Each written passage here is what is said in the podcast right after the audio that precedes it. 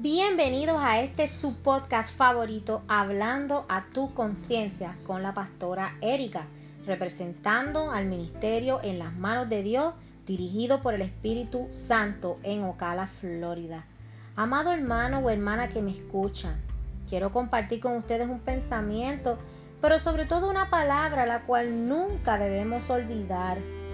Este pensamiento para este día de hoy dice, Así como tu corazón trabaja sin que lo escuches, Dios está trabajando por ti, aunque tú no lo veas.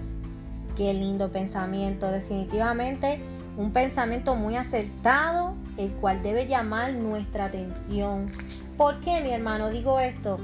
Bueno, porque todos sabemos, ¿verdad?, que nuestro corazón late. Sin embargo, a menos que nosotros dejemos de hablar, o, de, o nos quedemos en silencio o nos enfoquemos en escucharlo latir, no podemos decir que lo escuchamos, ¿verdad? Nos quedamos calladitos, ponemos nuestra mano en el pecho para saber que ese corazón está latiendo.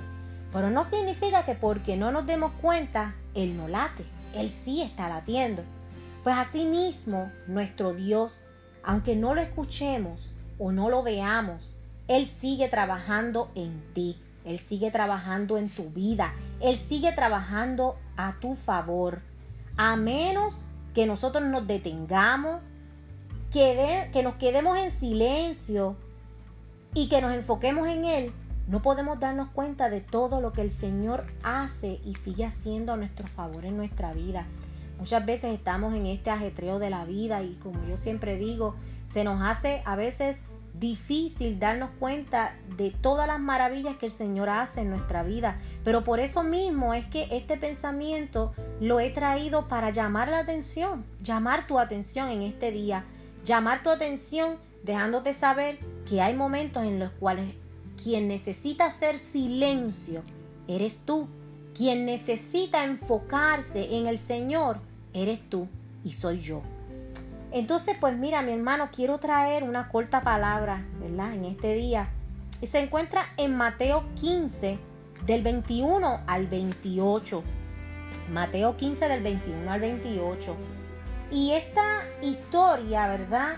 Esta palabra habla sobre una mujer cananea, ¿verdad? Recordando, pues que los cananeos eran un pueblo que pues le servían a falsos dioses y hasta adoraban una cierta trinidad, ¿verdad? Pagana, que estaba compuesto por ciertos dioses, Anat, Astoret y Acera. Y pues fíjate que en el cual Acera para ellos venía siendo la madre de 72 dioses más. O sea que eso era un pueblo totalmente pagano y era un pueblo politeísta. Con esto lo que quiero es demostrarte la condición en que vivía esa mujer cananea y su pueblo, ¿verdad? El pueblo de donde ella venía. Sin embargo, mira qué detalle especial. Aquella mujer a quien clamaba era al Señor, pidiendo un milagro de sanidad y liberación sobre su hija, ¿verdad? Y voy a leer entonces el versículo 22, 23 y dice así. Y he aquí una mujer cananea que había salido de aquella región, clamaba diciéndole, Señor, hijo de David, ten misericordia de mí. Mi hija es gravemente atormentada por un demonio. Pero Jesús no le respondió palabra. Alabado sea tu nombre. Es aquí donde quiero comenzar a hablar sobre ese silencio, el cual muchas veces Dios hace y no entendemos el por qué. Mira cómo esta mujer, siendo, ¿verdad?, de ese pueblo, mira cómo viene con fe a donde el Señor, ¿verdad? ¿De dónde habrá salido ese pensamiento y ese sentimiento y de dónde habrá salido esa fe? Quizás de la desesperación de la situación en la que vivía, pero simple y sencillamente ella fue al Señor y ella le clamaba al Señor por esa sanidad sobre su hija. ¿Verdad que sí? Y sin embargo, mira lo que dice el verso 23, pero Jesús no le respondió palabra. Mi alma te adora, Señor. Y en el versículo 24 dice, Él respondiendo dijo. ¿A quién le estaba respondiendo Jesús? Pues Jesús le estaba respondiendo a sus discípulos, quienes le rogaban diciendo, despídela, pues está dando voces tras de nosotros. O sea, ellos querían que el Señor la despidiera, pues estaba interfiriendo, ¿verdad? En lo que ellos estaban haciendo en ese día. Sin embargo, el Señor Jesús le responde y dice, no soy enviado sino a las ovejas perdidas de la casa de Israel. ¿Qué el Señor le quería decir? Pues que el Señor Jesús venía a rescatar a su pueblo, ¿verdad? Él venía a cumplir con esa promesa de que vendría ese redentor para hacerlos libres. O sea que en ese momento, cuando el Señor responde eso, Jesús lo que está enfatizando es que esa mujer no era parte de ese redil el cual él venía a libertar. Ella no era del pueblo de Israel. Sin embargo, mira lo que pasa en el verso 25.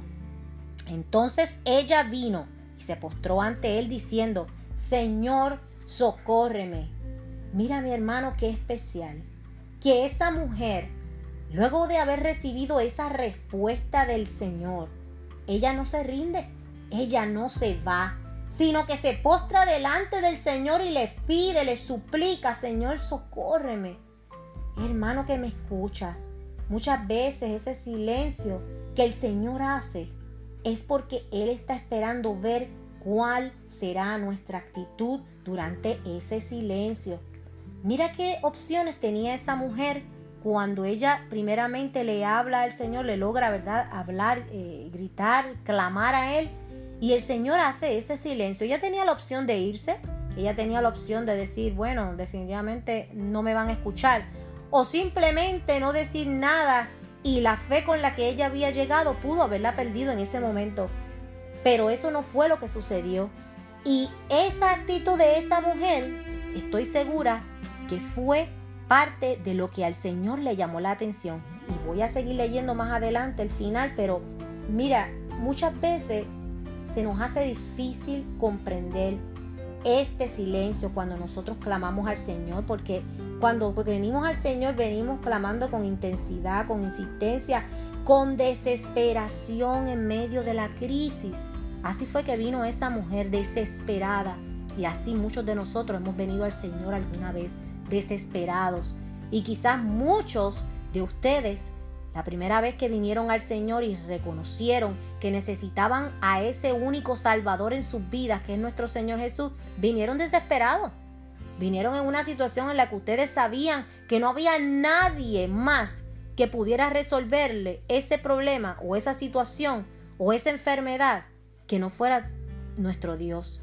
Y por eso quizás viniste a los caminos del Señor desesperada, y fíjate que en ese momento, cuando venimos así delante del Señor, esperamos una respuesta.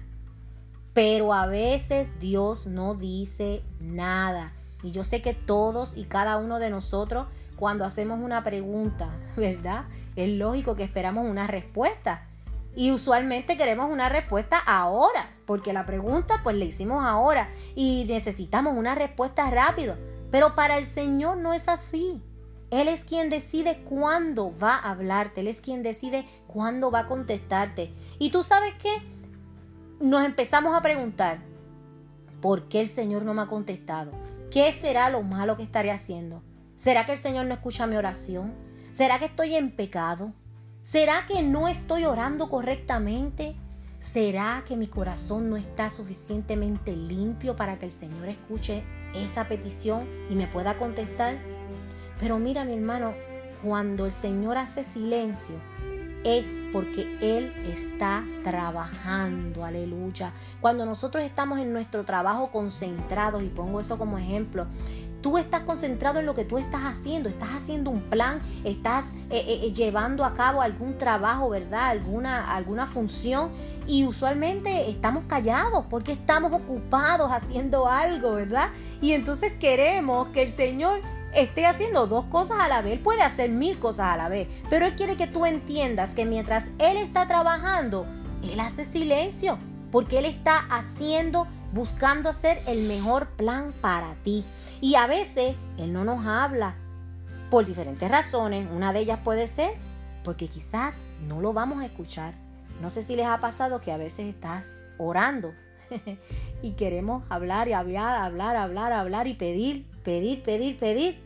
pero no nos damos el momento de quedarnos en silencio varios minutos, 10 minutos, 15, no sé.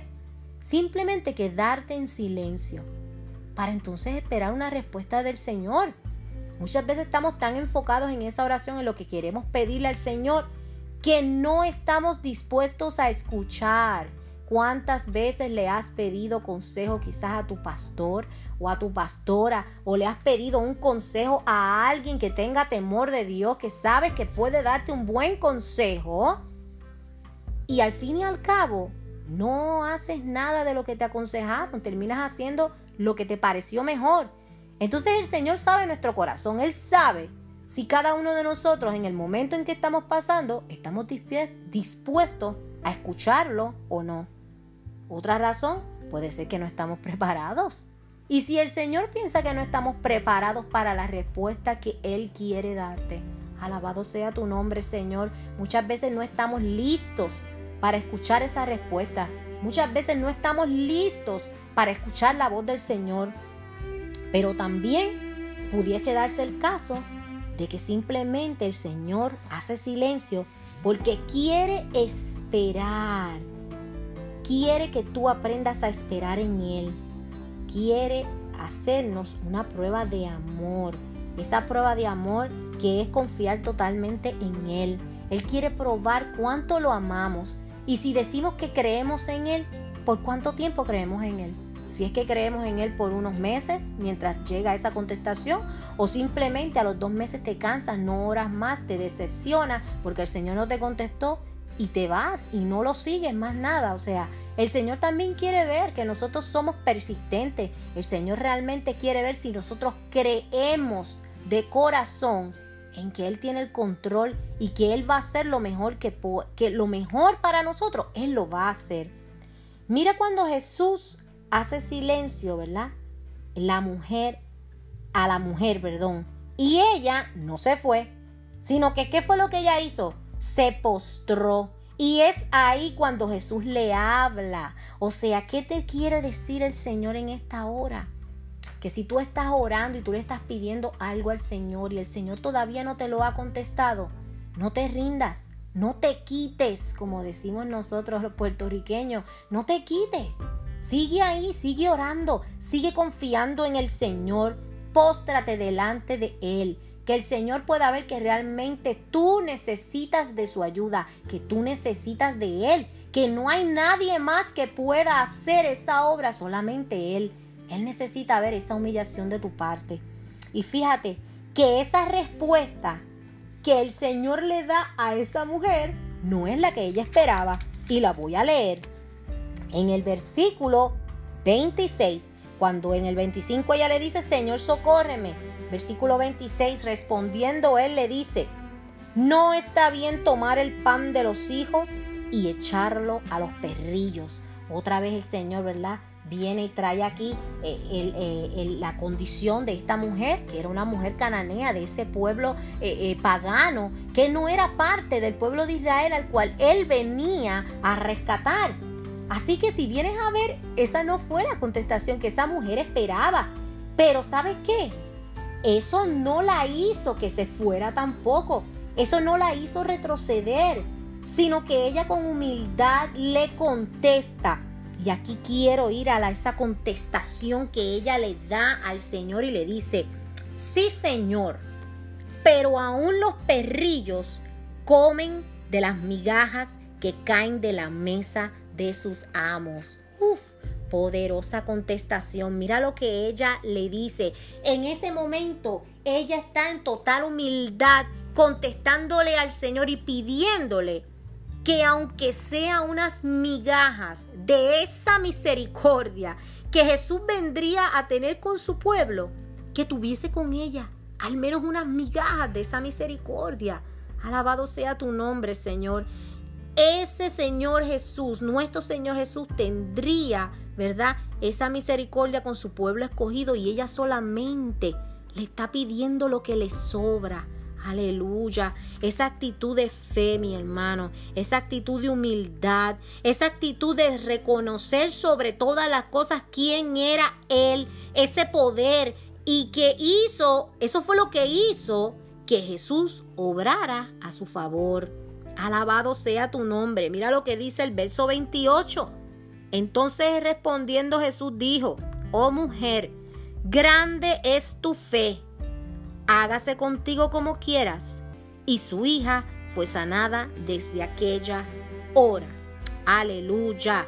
Hermano, el momento del silencio de Dios es el momento en que nuestra fe es probada. Este es el momento de la verdad, como nosotros decimos. Aquí es que nosotros mostramos cuán firme estamos en el Señor y qué tanto le hemos creído. En esos momentos de silencio de Dios en tu vida es cuando Él está preparando ese plan maravilloso hecho a tu medida y que todas las respuestas que tú tanto necesitas van a empezar a revelarse delante de ti. Pero tienes que aprender a esperar, tienes que aprender a ser fiel, ¿Ok? La, fidelidad no es solamente una palabra y tú decir yo soy fiel. Cuando tú le eres fiel a tu esposo, cuando tú le eres fiel a tu novio, a tu novia, a tu esposa, tú confías ciegamente en esa persona.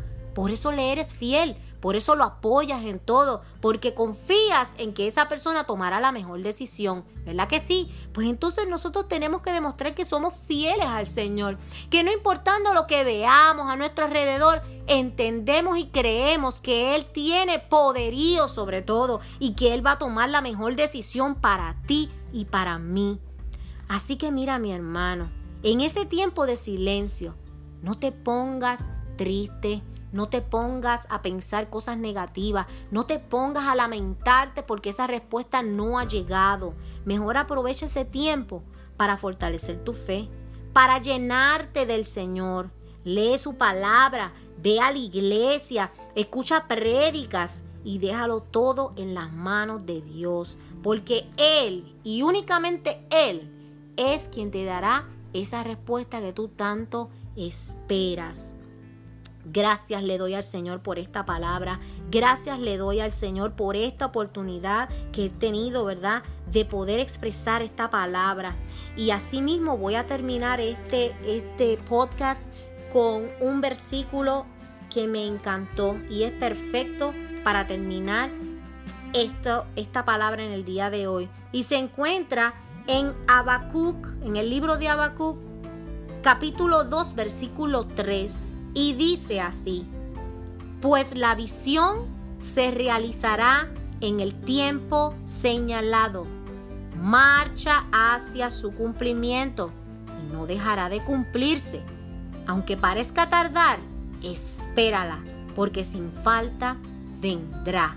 Aleluya. Sigue caminando, sigue caminando, no des marcha atrás, no dejes que ningún pensamiento te detenga, no dejes que la duda se apodere de ti, de tu mente, de tu vida, de tu corazón. Confía en el Señor, Él tiene todo bajo control, siempre y cuando tú le dejes hacer su trabajo. No podemos esperar que el Señor siempre va a obrar al tiempo nuestro y sé que es difícil esperar, pero eso es una virtud la cual tenemos que pedirle al Señor que por favor nos llene de esa virtud del saber esperar y que cada día nos ah, perdón, que cada día nos aumente la fe. Eso es necesario en esta vida. Sin fe es imposible agradar a Dios. Si el que no tiene fe, ¿qué espera? No espera nada. Porque es que es imposible que tú puedas esperar algo en el Señor si no tienes la fe puesta en Él. Si no confías en que Él lo va a hacer. Así que mira mi hermano que la paz de Cristo siga posando sobre su vida hoy, mañana y siempre. Dios les bendiga, bendiciones y hasta la próxima.